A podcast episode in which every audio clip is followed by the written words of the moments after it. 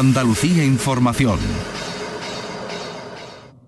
Si los motores rugen, desde Andalucía estamos preparados para contártelo. Los trazados, la temporada, las innovaciones de las escuderías, los entrenamientos, nuestros pilotos y las competiciones. El circuito. Los viernes a la una y media de la tarde con Fernando García en RAI. RAI, Radio Andalucía Información. Buenas tardes Andalucía.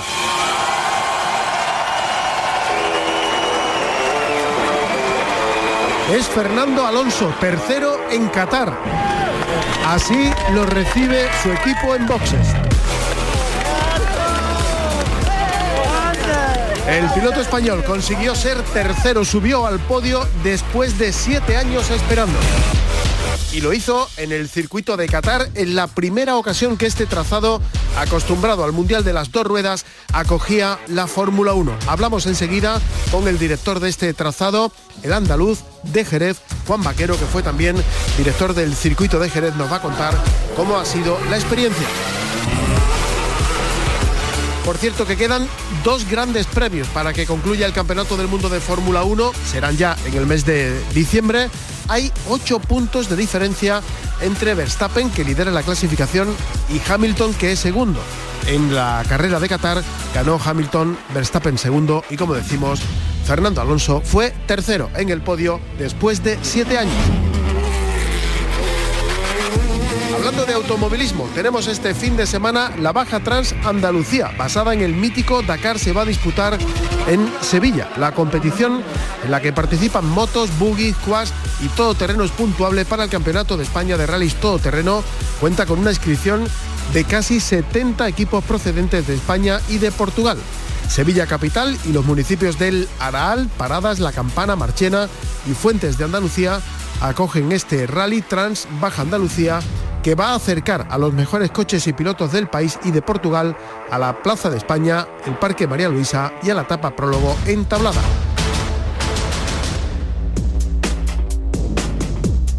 Son 400 kilómetros de recorrido de esta cita que arrancan hoy viernes con la exposición de los vehículos, las verificaciones, el parque de actividades y una salida show en el entorno de la Plaza de España durante toda la jornada que se va a redondear con un tramo urbano que tendrá lugar en el entorno del Parque de María Luisa hasta el Paseo de Colón a partir de las 7 y media de la tarde. Mañana se disputa la etapa prólogo con un diseño eminentemente espectacular sobre 15 kilómetros cronometrados en los suelos de tablada entre las 8 y las 11 de la mañana y después van a tener lugar las dos etapas con unos 350 kilómetros de recorrido para coches, quads y motocicletas entre los municipios de Araal, Mairena del Alcor, Carmona, Fuentes de Andalucía, La Lentejuela y Paradas. La entrega de trofeos volverá nuevamente al escenario de la Plaza de España. Tenemos también este fin de semana automovilismo. La competición regresa en la recta final de la temporada a la provincia de Almería con la cuarta edición del Rally Crono Villa de Gador, la penúltima prueba puntuable de la temporada de este campeonato. La cita está organizada por la escudería del Valle del Andarax, cuenta con un total de 41 equipos participantes. La competición arranca mañana por la tarde con las verificaciones técnicas y la ceremonia de salida ya el domingo por la mañana comienzan las mangas a partir de las 10.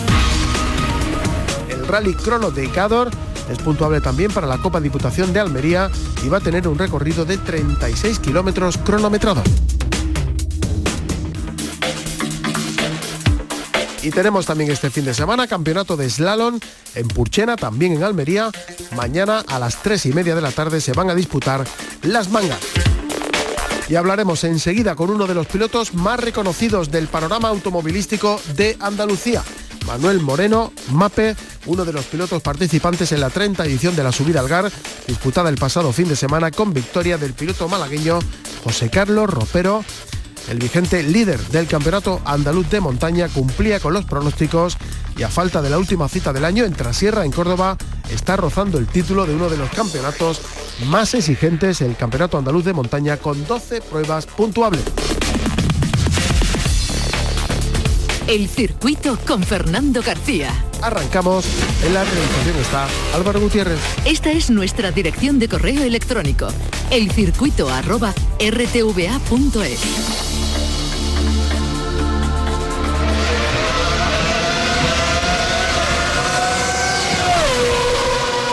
Fórmula 1.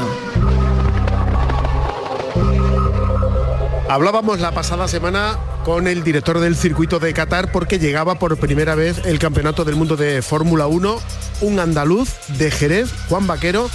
Y vamos a hablar con él para que nos cuente un poco qué tal ha ido esa experiencia a toro pasado. Juan Vaquero, buenas tardes. ¿Qué hay? Buenas tardes, Fernando. Bueno, en principio, bien, porque ver a Alonso en un podio después de siete años, creo que es, no sé si es la imagen del fin de semana, pero desde luego es una de ellas, ¿no? Sí, sí, ha sido, para, para mí personalmente, ha sido el colofón a un trabajo muy duro porque, bueno, desde que se anunció la firma, digamos, del, Gran Premio hasta que se ha producido, han sido seis semanas, aunque nosotros sabíamos un par de semanas antes que se iba a producir, pero han sido seis, ocho semanas de, de mucho trabajo, de muchas noches sin dormir, de de mucho sufrimiento porque no había recursos en el país, que había muchos eventos a la misma vez y tener que montar todo con pues con escasez de recursos, pero al final se ha conseguido y ya el colofón ha sido bueno, que Fernando llegara al podio estando yo en el circuito, pues ha sido bueno, la guinda, ¿no? Para mí.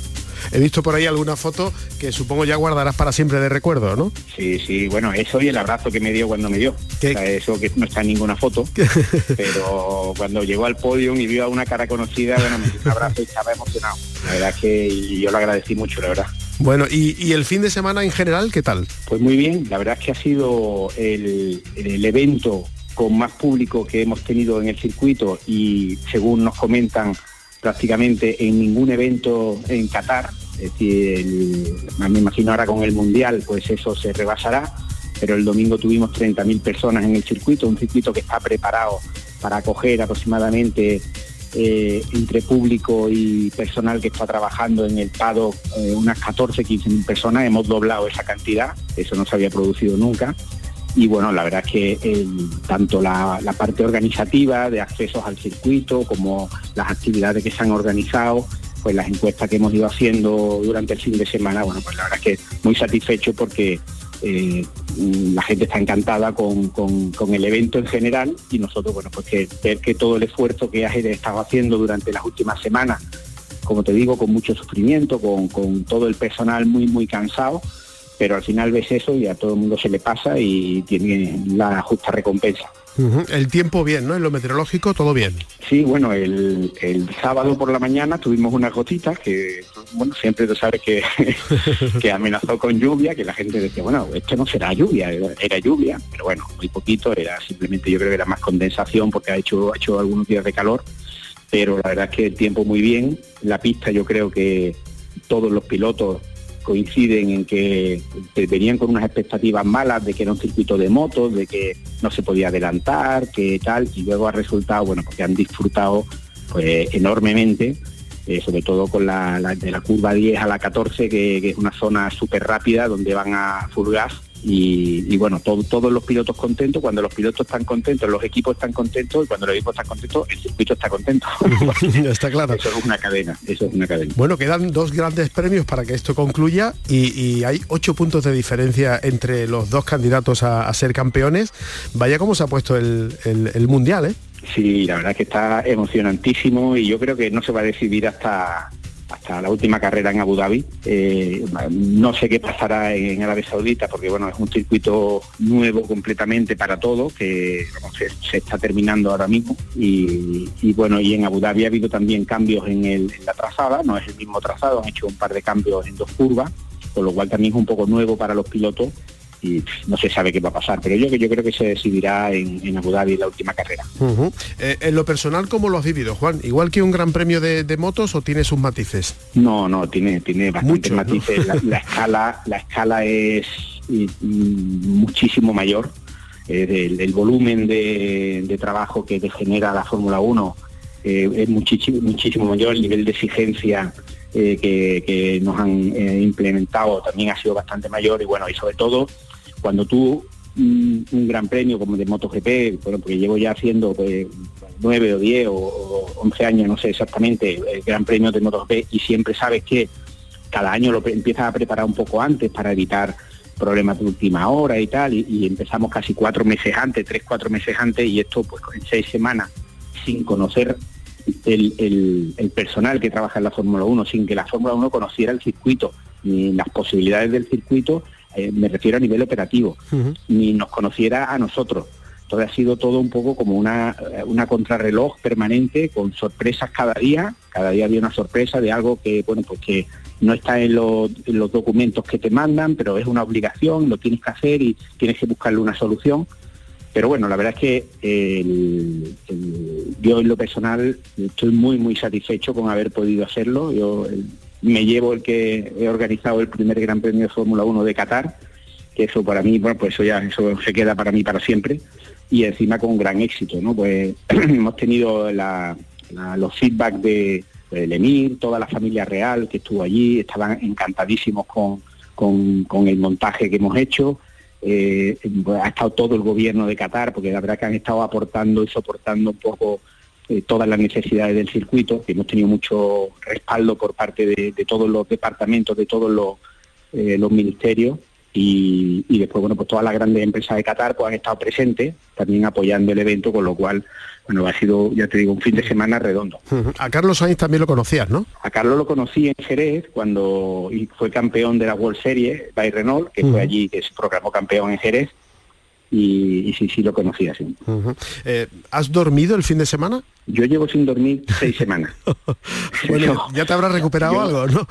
sí, ya, ya he empezado a, dormir un poco, pero todavía me despierto pensando que, uy, no he hecho esto, algo no he hecho queda, Algo queda, ¿no? Sí, sí, sí. bueno, Juan, ¿y la COVID, el coronavirus, te, te ha entorpecido muchísimo? Bueno, el, el, aquí en Qatar ya las restricciones están mucho más eh, laxas, es decir, de hecho hemos tenido la capacidad total, lo único que bueno se exigía un poco que cuando la gente estuviera en la grada, pues estuviera con la, con la mascarilla puesta, aún siendo al aire libre.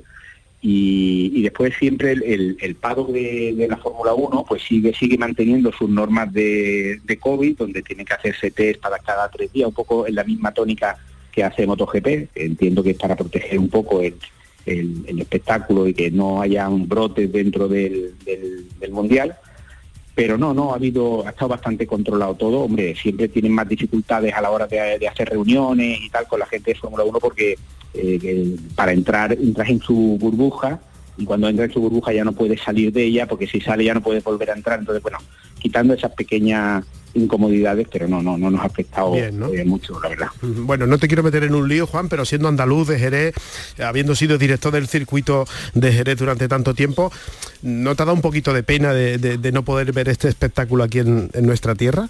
Yo no descarto que suceda. ¿Eso qué significa? Pues que no descarto que suceda, que, que, venga la Fórmula 1 a Jerez y que yo pueda estar allí para verlo. Esas cosas nunca se sabe. Yo, eh, por eso no me da pena no haber sido allí la primera vez pero no descarto que suceda. Pero veo que hay mucho interés por parte de la Junta eh, en, que, en, potenciar el circuito y creo que es necesario además que la Junta se involucre.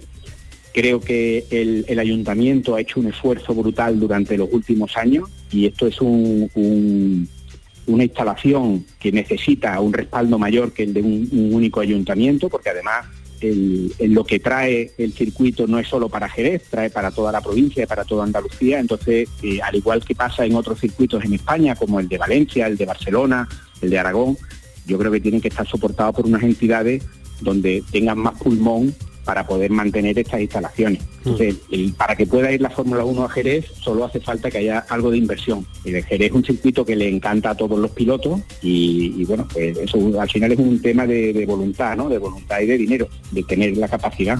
Entonces, bueno, pues yo, yo no descarto que, la Fórmula 1 pueda ir a Jerez en futuro. La Fórmula 1 está cambiando mucho eh, de cómo era hace unos años a, cómo se está, lo que, lo que se está convirtiendo y yo creo que Jerez, por supuesto, que tiene posibilidades en un futuro cercano de, tener la Fórmula 1. Lo último que yo tenía entendido es que, digamos, lo primero que habría que hacer es la remodelación del trazado, en lo que significa la, prolongación de las dos rectas, ¿no? Sí, bueno, esa es la primera eh, inversión principal para que lo para que haya un poco un tema de seguridad porque es una pista estrecha para lo que son las pistas modernas eh, la pista de Jerez tiene 10 metros de ancho y, casi todas las pistas ya del mundial están con 12 metros. Eh, y entonces, bueno, pues en, las rectas, eh, para evitar que lleguen con tanta velocidad, tienen que hacer unas curvas un poco más cerradas para, para poder, eh, bueno, para que tengan cabida. en los coches de Fórmula 1 son las, creo que lo que ha propuesto la Fórmula 1 es la curva 1 y la, y la 6, al final de Dry de hacer también una extensión. Pero bueno, el, circuito necesita muchas más inversiones. O sea, no es solo la pista, la pista es fundamental, pero necesita inversiones en las instalaciones, en, mejorar las, las gradas que tiene, que son, pues, yo creo que son las mismas que hay desde el principio, son muy antiguas y son pues, unas gradas portátiles que siguen allí, eh, se, mantienen desde el principio. Pues yo creo que el circuito necesita no solo la inversión en la pista, pero también en, las instalaciones. Entonces eso solo lo puede hacer una entidad pues mucho más potente que, la, que el propio ayuntamiento. El ayuntamiento ha hecho un esfuerzo brutal durante muchos años y es un milagro que, pueda seguir haciéndolo, porque bueno, el circuito consume muchos recursos y, el ayuntamiento, bueno, pues tiene también sus problemas, ¿no? Y desde la distancia... no, hay nada que reprochar al ayuntamiento. Ya, ya. Desde la distancia, Juan, y, sin, y sigo sin, sin querer meterte en ningún lío, ¿cómo ves eso de la rotación de las motos? Bueno, yo el tema de la rotación yo creo que es un, es un tema eh, que no sé eh, si se llegará a producir y si se llega a producir en qué medida. Eh, lo que está claro es que el, al ser un mundial, que haya cuatro pruebas en un mismo en un mismo estado no beneficia a casi ninguno de los circuitos, porque al final eh, distribuye la capacidad de, asistencia de la gente en diferentes circuitos cuando, cuando si tienes dos circuitos o incluso tres bueno, pues la, amplían la, posibilidad de que los circuitos, digamos, sean un poco más rentables en ese sentido y acojan a más público. Pero la verdad es, todo dependerá de cómo evolucione esto. La, el COVID ha hecho, yo creo, muchísimo daño a, todo, a todos los eventos de este tipo, al, Mundial de Fórmula 1 y al Mundial de MotoGP y sobre todo a nivel internacional, pues claro, las inversiones que tienen que hacer muchos países para tener un evento de esta categoría pues muchas veces no se producen, entonces bueno, pues habrá que estar un poco a ver a ver qué pasa. Yo entiendo la posición de Dorna y del Mundial y entiendo también la posición de los circuitos, que nadie quiere perder su gran premio. Bueno, es que además de Cataluña, de Valencia, de Aragón y de Jerez, también está Portugal, que aunque no está en el mismo país, está en la misma zona y, se puede entender como en el mismo territorio. ¿no? Pero bueno, a ver, qué, a ver qué pasa. Y por último, eh, ¿Verstappen o Hamilton? ¿Por quién apuestas? Pues mira, yo veo que ahora mismo Hamilton está eh, muy fuerte, pero yo apostaría por Verstappen, personalmente. Vale a ver qué pasa. Dos carreras quedan en el mes de, diciembre, que por cierto, te, veremos pronto por Andalucía.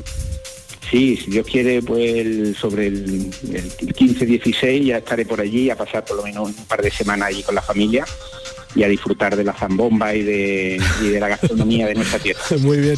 Juan Vaquero, director del Circuito de Qatar, muchísimas gracias por atendernos como siempre y nos alegramos muchísimo siempre de hablar contigo. Gracias, Fernando. Un abrazo. Un abrazo.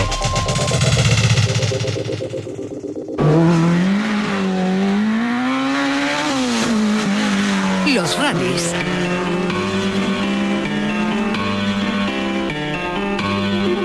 El piloto malagueño José Carlos Ropero se ha hecho este fin de semana con la victoria en la 30 edición de la subida Algar. El vigente líder del Campeonato de Andalucía de Montaña cumplía con los pronósticos y a falta de la última cita del año en Trasierra, roza el título de uno de los campeonatos más exigentes y completos de los últimos años, ya que tiene un total de 12 pruebas puntuables. Con su Mitsubishi Lancer, Ropero venció y dominó en las dos mangas oficiales que se celebraron el domingo para hacerse con la clasificación final. El podio de la penúltima prueba lo completaron Alberto Rodríguez y Salvador Tineo. Llovió el sábado, por tanto, los tiempos son los del domingo. Una prueba que se aplazó en su fecha, se iba a disputar en marzo, se aplazó a mayo, pero la COVID terminó llevándola al 20 y 21 de noviembre. Sin embargo, uno de los actos más emotivos tuvo lugar el pasado viernes con la entrega de premios a las personas e instituciones que durante estos 30 años han contribuido a que se mantenga en el calendario esta cita automovilística y también se celebró una impresionante ceremonia de salida. Bien, uno de los pilotos que participaron uno de los pilotos del pueblo y además lo hemos comentado en alguna ocasión, es el único piloto andaluz que tiene club de fans, es Manuel Moreno Mape. Manolo, buenas tardes. Muy buenas tardes. y enhorabuena, ¿no? Muchísimas gracias. ¿eh? Fue todo muy bien. todo un placer, todo un placer. ¿eh? Lo único, la lluvia.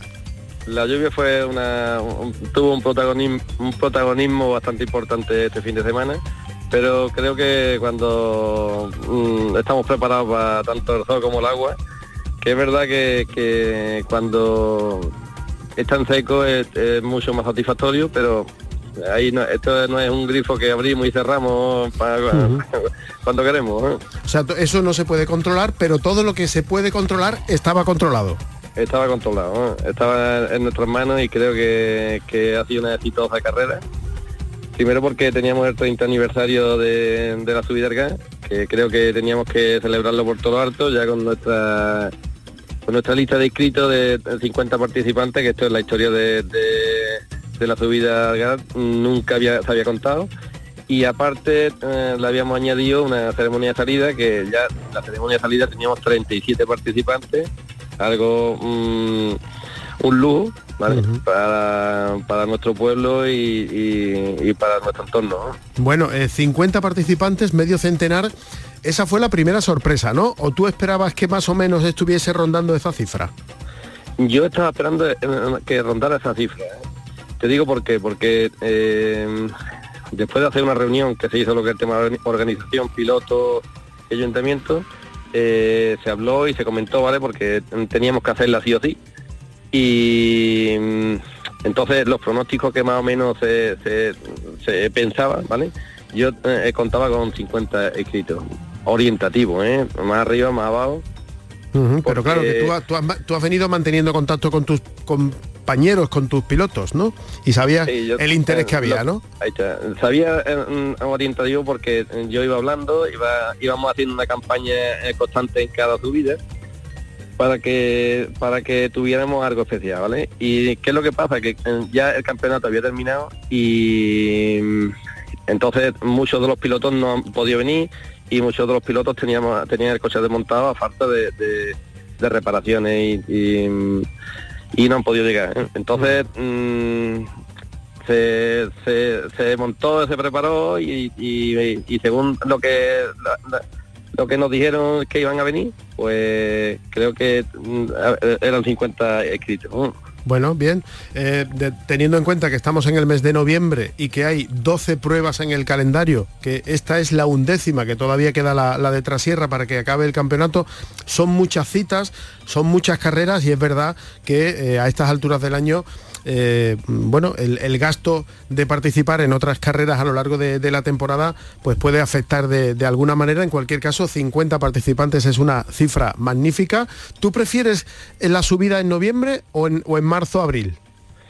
Eh, tanto positivo tiene una parte, tiene una fecha como tiene otra. Como otra, ¿no? Eh, eh, en marzo, por ejemplo, la sabes que empieza lo que es el tema del campeonato y, y arrancamos con una primero con una serie de problemas porque eh, cuando necesitamos lo que es el tema de, de homologaciones, de carnet, los coches preparados y hay hay pilotos que no, no llegan a tener eso en esa fecha, ¿eh? porque se complica y porque lo van dejando.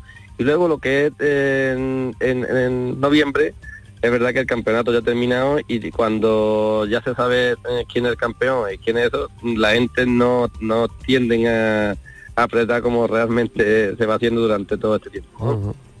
Y luego el asfalto regular. A ti te gusta resbalar, pero eh, estaba mm, bastante resbaladizo, ¿no? El asfalto estaba, aparte de la lluvia, mm, inconduci- inconducible, ¿eh? imposible de llevar coche derecho. ¿eh? Una vez que salimos de, en la primera manga, eh, ya cuatro, cuatro participantes tuvieron una, una salida de pista, que eso apaciguó lo que es las ganas de apretar y las ganas de correr.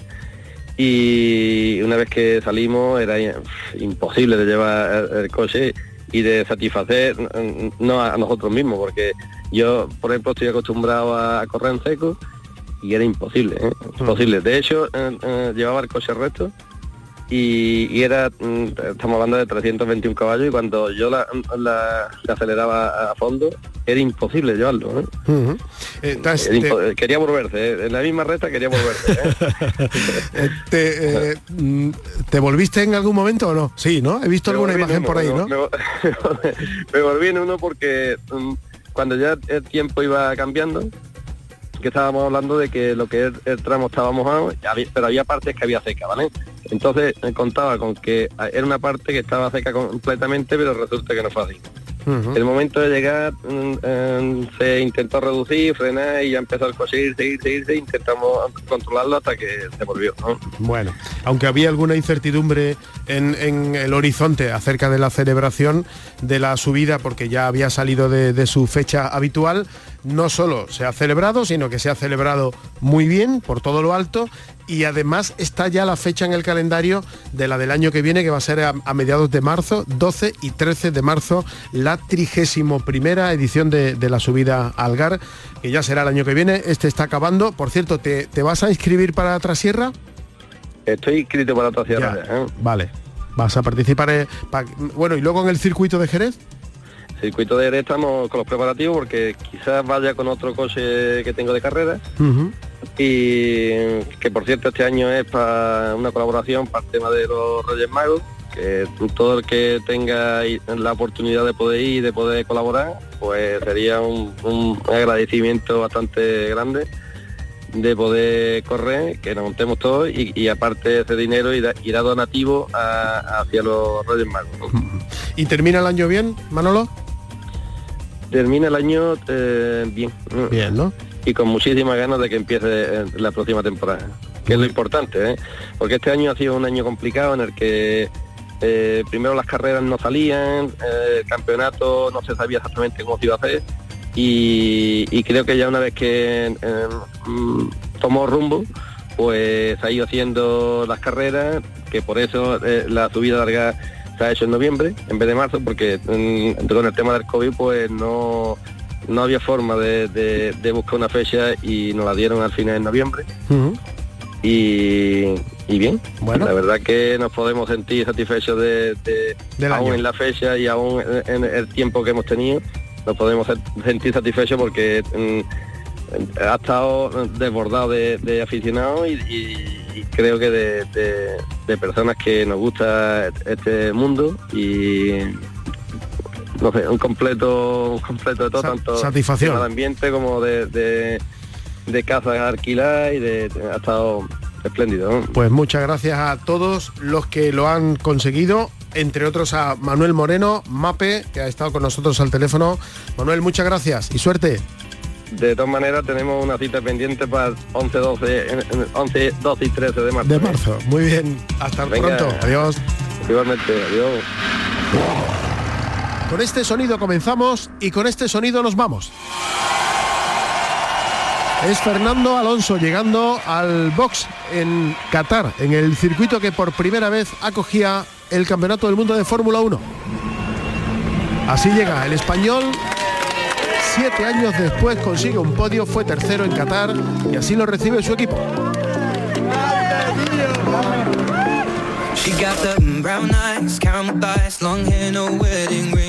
Les recordamos antes de irnos que tenemos este fin de semana algunas citas mm, relacionadas con el automovilismo. Por ejemplo, la Baja Trans Andalucía, basada en el mítico Dakar, se va a disputar durante todo este fin de semana en Sevilla. Ya esta tarde, a partir de las siete y media, estarán presentes los 70 equipos en la ceremonia de salida que se va a celebrar en la Plaza de España. Tenemos también en Almería Rally Crono Villa de Gador. Está organizada por la escudería del Valle del Andarax. El domingo por la mañana serán las mangas cronometradas a partir de las 10. Y tenemos también en Almería campeonato de slalom en Purchena mañana sábado a partir de las 3 y media. El circuito con Fernando García en RAI. Así nos vamos. En la realización estuvo Álvaro Gutiérrez. Si van a salir a la carretera, mucha precaución y no se olviden de ser felices.